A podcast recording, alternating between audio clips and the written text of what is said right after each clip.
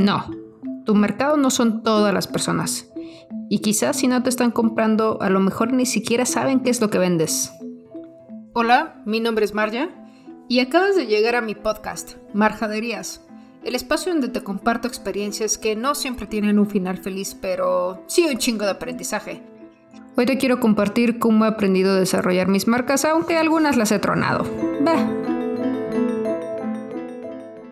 ¿Qué onda, raza? Espero que se encuentren muy bien. Este, les quiero compartir que este episodio va un poquito más con el enfoque de, marketing, comunicación y todo este rollo que la verdad me gusta mucho.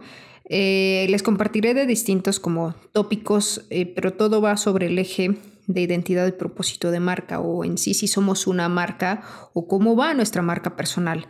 Curiosamente el día de ayer o antier me parece, el, el senador Samuel e, e, este hombre regio que se ha, digamos, categorizado por haberse casado durante la pandemia, tiene de repente muy buenos análisis este, en cuestiones políticas, pero también llega a ser un tanto o un mucho machista y de cierta manera, no, no, no tendré cómo comprobarlo, pero hasta misógino, pero yo creo que, que va más por el machismo, al menos en este video, no conozco a fondo más sobre su persona y pues caras vemos y pues comportamientos no sabemos, ¿no?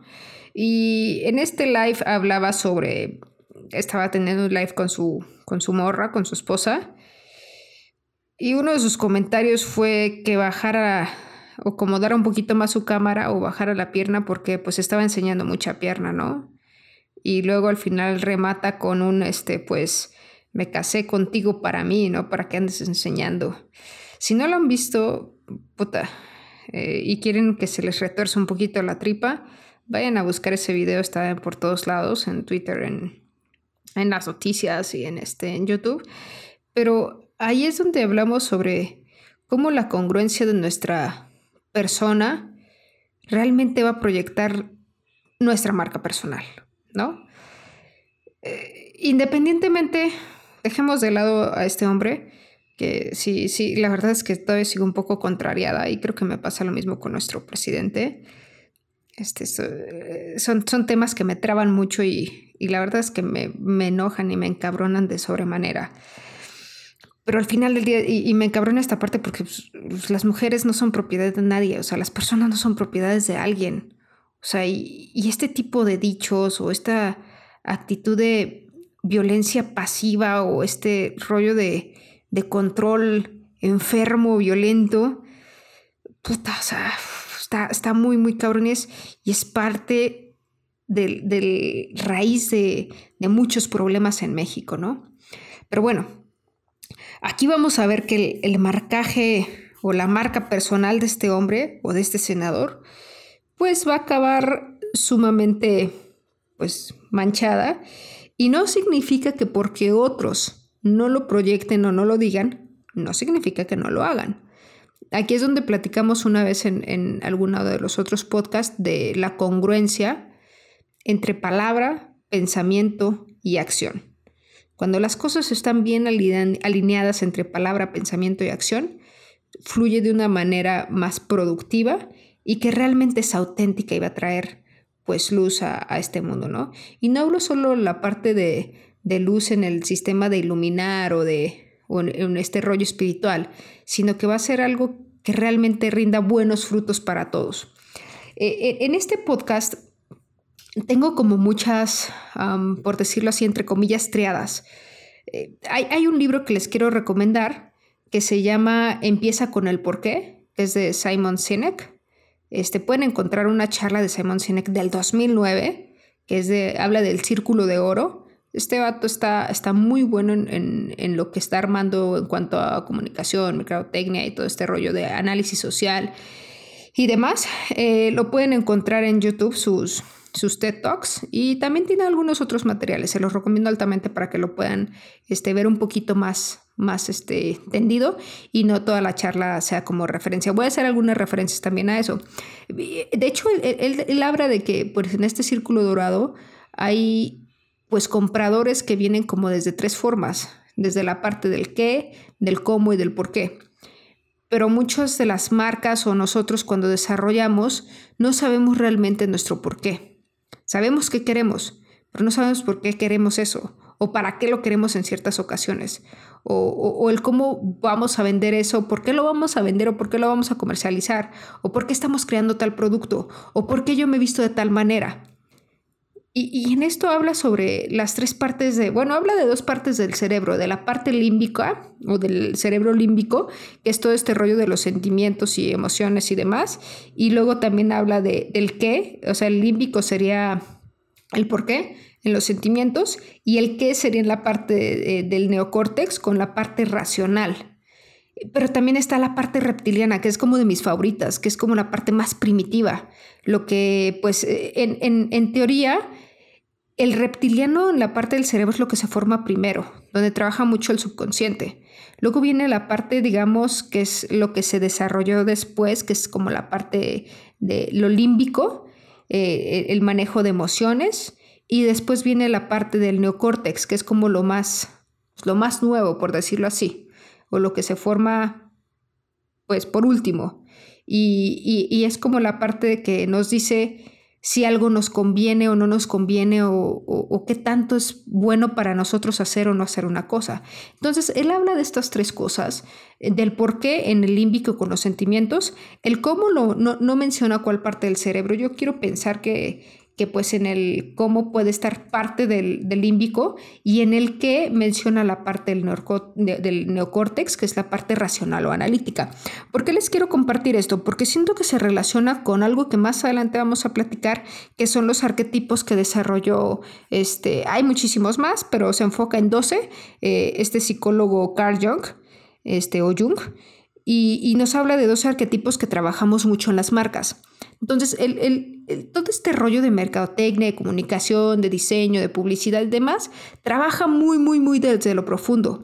Y creo que a veces no lo tomamos tan, tan en cuenta, eh, tan solo en el hecho de, de nosotros como personas, el cómo es nuestra, pues nuestra marca personal, o si tenemos algún alguna empresa o estamos emprendiendo algún proyecto o vamos a empezar un blog, un podcast, lo que sea.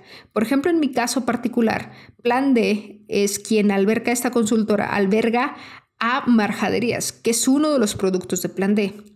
Pero, pues otro de los productos de Plan D, pues tiene distintos servicios, ¿no? Más que productos, tiene distintos servicios. Pero al final del día, yo tengo que ser congruente con todo lo que se está haciendo dentro de Plan y también dentro de marjaderías.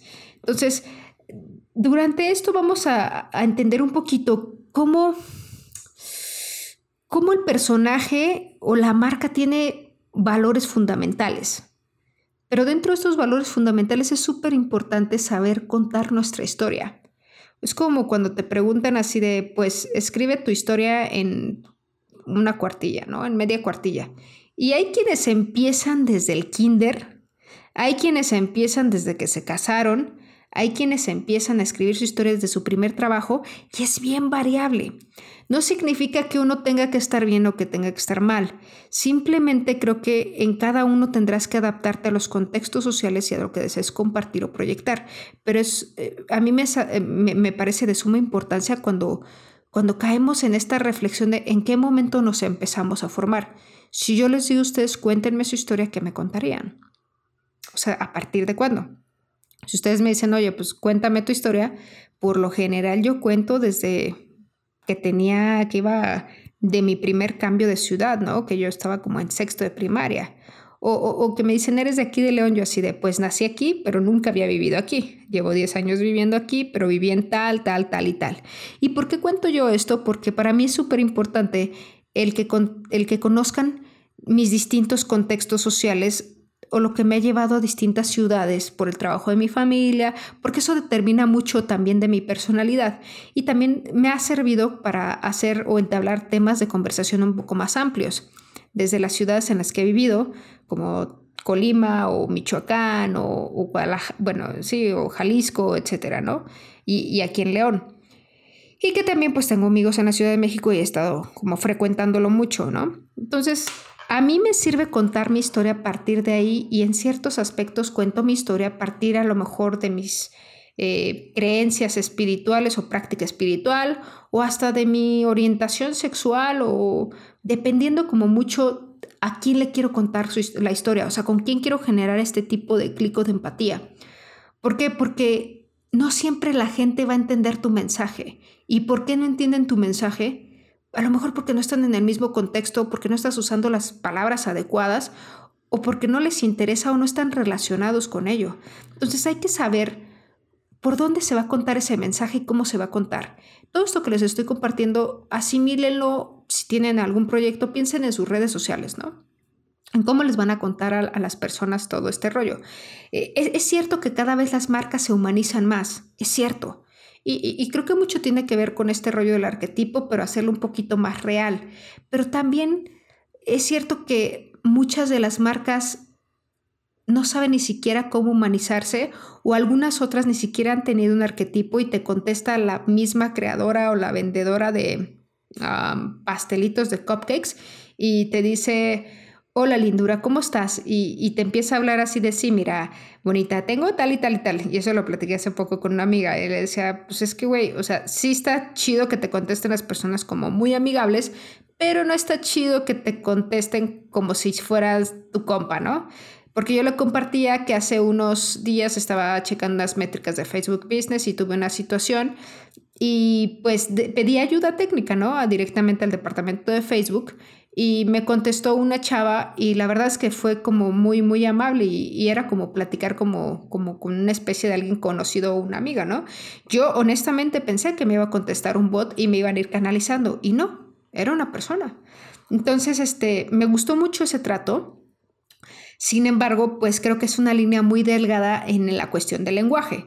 ¿Por qué? Porque nosotros vamos a generar una impresión y es súper importante cómo queremos ser reconocidos y cómo queremos ser recordados. Eh, si están tomando nota, pues está chido porque espero que les funcione todo este rollo, porque va a ser mucha información. Y si no están tomando nota, pues ya después se lo echarán de nuevo, si es que quieren, ¿no? Pero bueno, eh, eh, en este rollo, imaginemos que es como una primera cita, ¿no? O sea, ¿cómo quieres que te reconozcan o cómo quieres ser recordado? O sea, yo recuerdo perfectamente qué me puse para una primera cita y qué tarea también puesta la otra persona, ¿no? Y, ¿Y por qué? Porque quería causar cierta impresión, hasta recuerdo el lugar donde fuimos a, desayunar y yo quería que fuera un espacio como muy neutral, muy ligero, ¿no? Entonces, eh, eso creo que es importante cuando quieres generar una especie de contacto o una, digamos, un clic. Y, pasa también con los clientes, ¿eh? O sea, desde el, cuando tienes tu primer cliente, dónde lo recibes, cómo lo recibes, estas personas que tienen tanta hospitalidad que la verdad es que es muy, muy, muy lindo. Eh, y hay personas que tienen cero hospitalidad para, para atenderlos, ¿no? Y al final del día creo que esa es la parte humana que va a representar tu marca. O sea, tan solo el hecho de a qué huele tu marca. Hace unos meses daba un taller y les decía a qué huele su marca, o sea, a qué huele como el espacio donde ustedes trabajan y, cómo es que la gente entra y qué siente, ¿no? Porque pues al final todo este rollo del, del marketing olfativo y, el cómo huelen los espacios o los colores y todo este rollo de la psicología de color, que por favor échale un ojo a eso antes de desarrollar, sus logos hasta cuando se quieren vestir para cierta cosa, eh, influye muchísimo. Y, en la parte de, de la psicología del color está bien chingón porque no tienes idea de lo que puedes causar en alguien o cuando traes el perfume que a lo mejor a esa persona le trae un muy buen recuerdo o le trae un muy muy mal recuerdo. Entonces eso es como una moneda al aire porque la neta pues tampoco podemos adivinar con nuestros clientes qué pinches olores les gustan y qué no. Entonces, creo que sí es importante como que ir testeando y conociendo más a, cada uno de nuestros, de nuestros clientes. Pero bueno, eh, dentro de estas impresiones o dentro de esta parte de la psicología del color y de esta parte de unidad, ah, cuando también cuando tengan ahí como la entrega de un logo o si es que ustedes lo están haciendo, traten de manejar máximo unos tres colores. Eh, manejar de dos a tres tipografías para que no haya como tanto cambio y tanto rollo de chile, mole, manteca y que le metan de todo, ¿no? Y, que no a lo mejor no sean este, eh, sus estampados o su, digamos, su logo o magotipo que no sea como con tantas texturas para que puedan imprimirlo bien donde sea, ¿no? Entonces, si solo siempre va a ser digital, pues órale, chido. Pero si en un punto tienen que hacer eh, algo impreso en viniles o cosas así, pues está, está bueno tener algo que sea muy sencillo de, de este de adaptar impresiones. Y pasa muy curiosamente, los, los marcas de coches, eh, bueno, pues las distribuidoras de coches como Nissan o Volkswagen o Toyota empezaron a cambiar sus logos eh, en el sentido, los rediseñaron y los hicieron más flat. O sea, los hicieron como pues en una un solo tono, muy, como muy minimalista de cierta manera. Este, y quitaron toda esta parte donde se vean como 3D metálico porque pues empezaron a apostar por otras cosas y eso sucedió hace poquito con, con muchos de estos, este, de estos logos y me llamó mucho la atención porque pues el 50% por ejemplo de, de, las identidades de marca y de todo este rollo de lo que están haciendo pues lo ha, lo ha cambiado a través de este año por todo lo acontecido, ¿no? Eh, pero, ¿qué es lo que somos y qué es lo que proyectamos? O sea, una cosa es la parte de la identidad de marca, que es como todo este rollo de la personalidad, los valores, la promesa que tienes con la gente, cuáles son tus objetivos, o sea, tu misión y tu visión, o sea, cuál es tu misión o lo que quieres cumplir y cómo visualizas ser como empresa. Porque eh, creo que la parte de valores no es solo mencionar los valores, sino cada vez estamos transformando más las cosas y las nuevas generaciones tiktokeras y demás que quiero saber en qué acaba TikTok con este rollo de los compradores y, las nuevas como herramientas que le metió en Instagram. Se va a poner muy interesante este tema de TikTok. Pero eh, volviendo es como, sé que suena muy tradicional y a lo mejor muy ortodoxo la parte de misión, visión, valores y la chingada, pero ¿qué tal que, que le das como un giro muy, muy chido a ese rollo, ¿no? O sea, ¿cuál es tu visión? pues acabar con el trabajo infantil, ¿no? O sea, ¿y cuál es tu misión en la vida, ¿no? O sea, ¿cómo, te ves? O sea, a lo mejor puede ser, perdón, esa puede ser su misión y su visión es como postularse como una de las empresas eh, más divertidas en todo el mundo o con menor índice de estrés o de burnout en, en empleo y demás. Entonces, eso estaría muy chido, o sea, no necesariamente así de ser la empresa número uno en el Tetra Pak, es como, mm, sí y no. Creo que podemos empezar a apostarle como a todo este rollo humano, ¿no? Y esto puedes ponerlo desde toda la personalidad los valores y la promesa que tengas de marca. O, también en qué es lo que ofreces, o sea, cuáles son tus productos y tus servicios. Cabe decir que no todos, no hay un producto o un servicio que no exista. Debe existir algo, pero a lo mejor tú ya le cambiaste a eh, un, mínimo, ¿no? Este, pero cuando dicen, es que mi producto no existe en ninguna parte, es como, chale, o sea, lo dudo inmensamente, pero vamos a ver. Eh, o, igual con la parte de servicios, o cuando dice, es que mi proyecto es único y lo que hacemos es único. Mm, sí y no. O sea, a lo mejor el cómo lo hagas puede ser único, pero no significa que sea el único. Entonces, tenemos que mucho aterrizar los pies, ¿no? Y, y saber cuáles son los conceptos de nuestra marca otra línea es como la parte de la imagen. Y la imagen es cómo nos damos a conocer. A mí me encantaría ver una, una este, agencia de publicidad que tuviera el, bueno, a lo mejor, mejor dicho, de diseño, que tuviera el nombre hecho con Comic Sans y que fuera así como hecho en Paint su logo y que se viera súper pitero, súper kitsch, pero que al final fuera una chulada de, de agencia. Pero sabes que de cierta manera sería como una broma, ¿no? O sea, sería como una sátira al, propio diseño y a lo mejor sus propios valores es, le metemos más diseño, lo hacemos más rápido que nadie, qué sé yo, es como, podría ser algo divertido, pero no nos arriesguemos amigos, cuiden su dinero. Eh, pero por otro lado, la imagen que lo que damos a conocer es, determina mucho el comportamiento, el lenguaje, e, e, el tono que van a tener de comunicación y hasta el nombre la vestimenta o la proyección de la propia marca. Es como la esencia y su proyección y tiene que ser obviamente coherente, tiene que tener un sustento.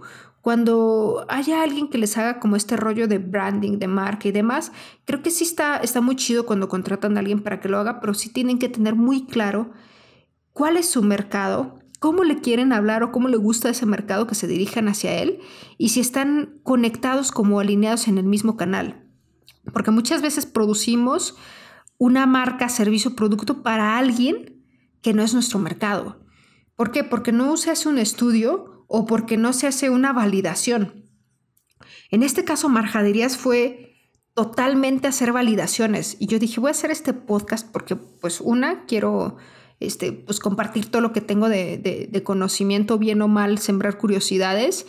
Y lo otro era porque pues decía, quiero un, producto de, plan D, pero que tenga como esa, esa alegría, esa bufonería, ese, ese dinamismo que a lo mejor plan D llega a ser como un poquito más educativo y más serio.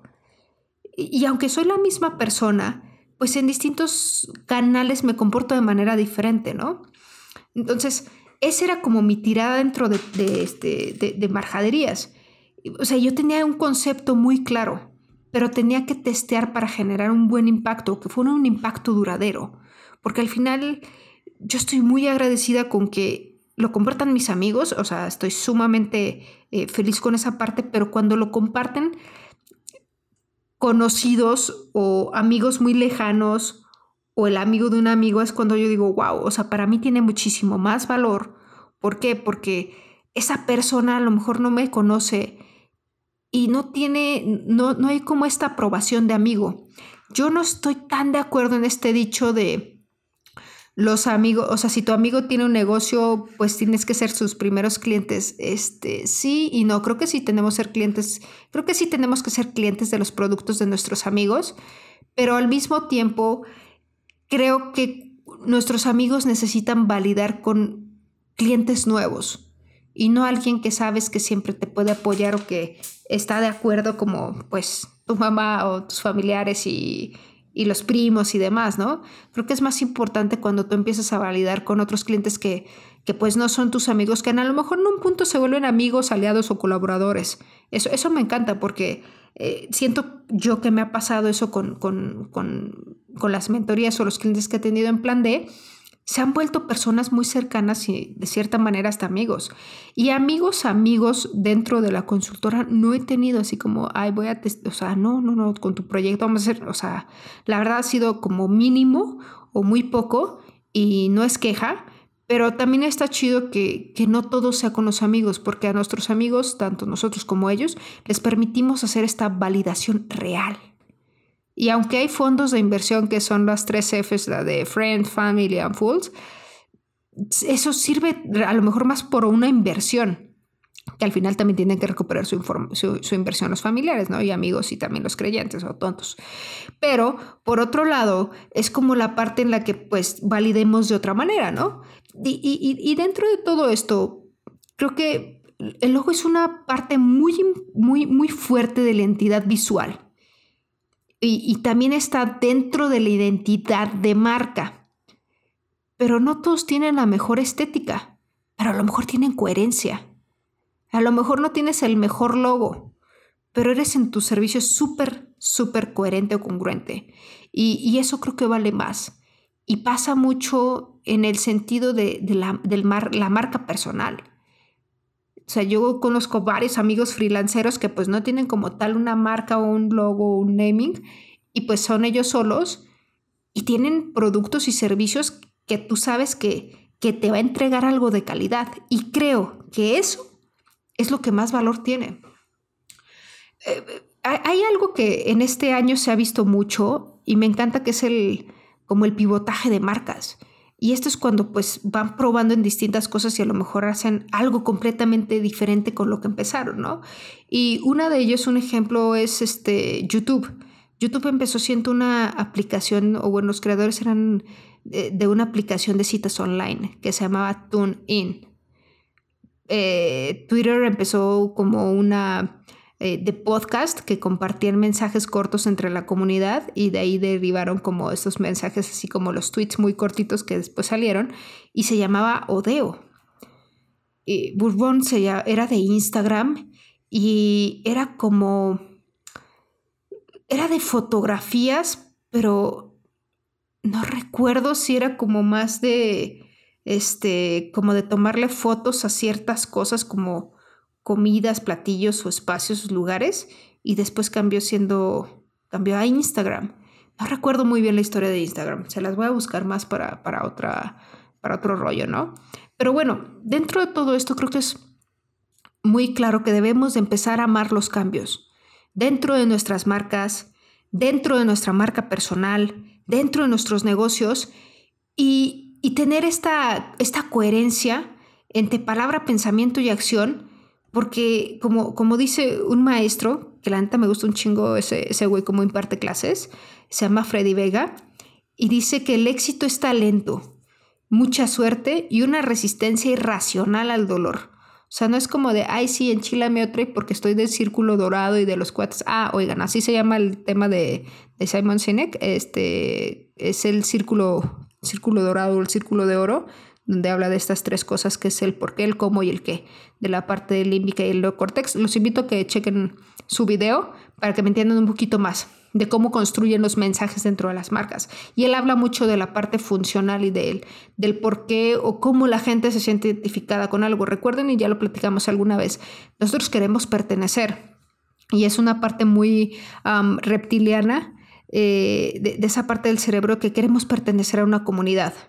Entonces, cuando nosotros trabajamos en la parte de nuestros mensajes del negocio, crean que muchas de las emociones son las que toman la decisión de nuestro producto, pero en el fondo hay algo más. Yo recuerdo cuando compré mi primera Mac, yo tendría algunos 22 años, me costó como 33 mil, 34 mil pesos. En ese entonces era como la más pro que pude haber comprado. Y la compré yo solita, ¿no? De lo cual me siento muy orgullosa. Le pedí su tarjeta mi papá le dije, préstamela y este, yo te pago ahorita de, de corrido la mitad de la compu y si me la prestas porque yo en ese entonces todavía no tenía tarjeta de crédito. Le dije, ya lo demás yo te lo voy pagando. Me dijo, va. Entonces yo le di un súper enganche a mi papá, me ayudó a sacarla con su tarjeta y empecé a pagársela, ¿no? Pero en el fondo, o sea, yo decía mi justificación como racional, como del neocórtex, era esta parte de es que es una supercomputadora, voy a poder editar mejor, voy a tener más chambas, etcétera, etcétera, ¿no? Y siempre quise una Mac una MacBook. Y después de eso, muy en el fondo, en un análisis, yo decía, es que igual y compré esa computadora porque realmente quería demostrarle a mi papá que yo era súper, digamos, ah, que tenía como las herramientas para poder comprar una computadora así, ¿no? Que podía salir adelante, que era una persona responsable, que era como más una aprobación de papá, ¿no? Entonces era, siento que eso fue como muy eh, arraigado, muy en el subconsciente realmente la decisión de compra. Y en la parte emocional era así, no, pues es que yo quiero tener como esta parte del ego, ¿no? Que ahorita la voy a platicar. De, de, una computadora que me resuelva la vida en esto, esto y esto, ¿no? Pero hay que tener claridad en esa parte. ¿Por qué? Porque muchas de las cosas las compramos por cierta emoción. Y cuando las tenemos, se satisface esa emoción como muy rápidamente y ya después queremos otra cosa. Y creo que nos ha pasado un chingo. Entonces, en la forma de construir sus mensajes, de hacer su publicidad, de construir su identidad de marca, de, esta parte de su logotipo o, esta parte del propósito de, este, de la imagen y demás, háganlo muy, muy a conciencia, porque realmente puedes pegarle en el sentimiento ratatouille del morro, del adulto, que le hagas un cambio. Y ahí es donde va a radicar porque cuáles van a ser tus primeros early adopters, o sea, quiénes van a ser tus primeros seguidores o quiénes te van a acompañar primero y quiénes van a creer en ti. Y esas personas no se olvidan. Las primeras personas que te apoyaron en tus proyectos, que, que, que te compraron ese producto o que te dieron como esa confianza, esas personas no se olvidan. Y cuando las empresas crecen, o las pymes crecen, o tu personalidad y tu marca crece, es cuando quieres tener de lado esas personas. Y ellos, cuando los reconoces y agradeces su apoyo, su confianza, es cuando más te van a ayudar a, multiplicar lo que haces, y no en el sentido de la lana, sino en el sentido de platicar realmente sobre tu proyecto o, todo este rollo. Creo que eso es súper, súper importante. Pero por último, y lo quiero hacer de manera muy, muy rápida, hay algo que le llaman arquetipos. Y los arquetipos, como les dije, pues son patrones que se encuentran en el colectivo y que son parte del subconsciente de las masas.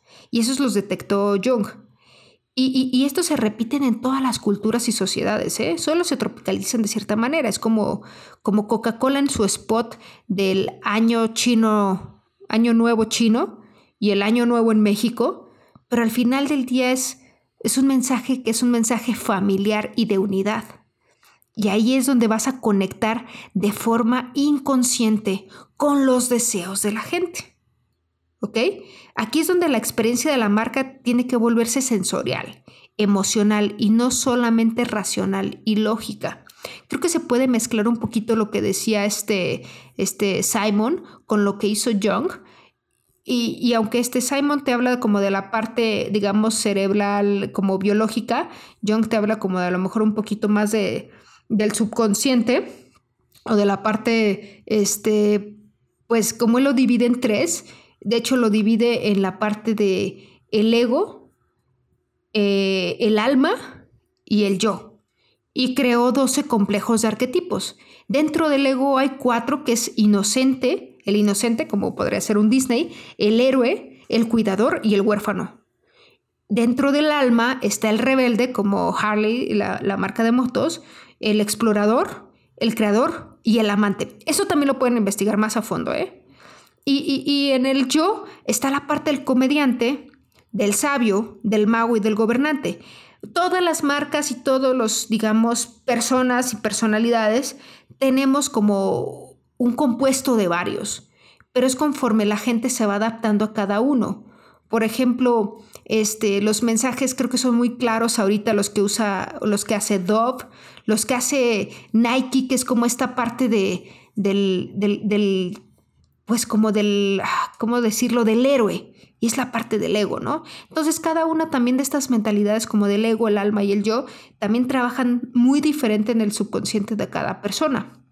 Entonces, creo que en todo esto que les acabo de compartir, solo es que exploran un poquito más allá y al momento que pidan hacer su marca o que alguien les haga su logo, el diseño, háganlo más a conciencia y pidan esto. Pidan toda esta explicación de, o si ustedes la tienen, de cómo lo van a envolver y cómo van a crear esta masa de personas. Pero lo más importante es que ustedes sean congruentes, que tengan bien claro lo que van a pinches crear. Porque si ustedes son una chingadera como el pinche senador que anda diciendo ese tipo de cosas, o sea, su marca personal no va a jalar para ningún lado. Entonces, dentro de todo esto, porfa, cuando vayan con una agencia, con un diseñador y demás, vayan ustedes muy preparados para que también cuando ustedes le comuniquen al creador, al diseñador o al creativo o todas estas personas que están en, en la rama, le comuniquen de forma más clara lo que ustedes ya detectaron, porque al final quien mejor conoce su mercado, o debería, son los propios este, vendedores de, su producto. Si han hecho un estudio de mercados, todavía mejor. Pero tienen que hacer una, como les dije en otro podcast, tienen que hacer estas observaciones, digamos, pasivas y antropológicas para poder entender cuáles son las necesidades de cada grupo porque solo así van a generar una verdadera cohesión y tiene que ser un intercambio justo y un intercambio congruente. Por eso quienes aseguran su coche con una marca de coche, de, perdón, de, seguros, difícilmente cambian, porque le están dando su confianza a alguien y le están confiando pues su vida porque ya les han resuelto en otras ocasiones. Y creo que ese es un tema del que en otro punto podríamos hablar. ¿va? Pues bueno, con esto terminamos. Eh, sé que ha sido un poquito revuelto y a veces esto suena como una pinche clase, pero está chingón también este, compartir y hacer esta parte un poquito más, más formal y, y, educativa, ¿va? Les mando un chingo de abrazos, diviértanse mucho, gracias por seguir compartiendo el podcast, de verdad, aunque esto aún no genera ingresos, como muchos lo saben, a mí honestamente, y aunque sí, pues horas nalgas son horas lana, este, a mí me sigue causando una verdadera satisfacción compartir, investigar, preparar y, este, y darles lo mejor este, en, este, en esta media hora que tenemos, estos 20 minutos.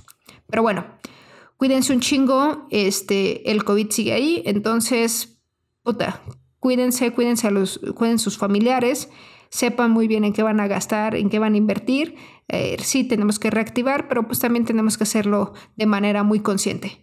Pero bueno, los veo entonces el siguiente lunes y pues los quiero un chingo.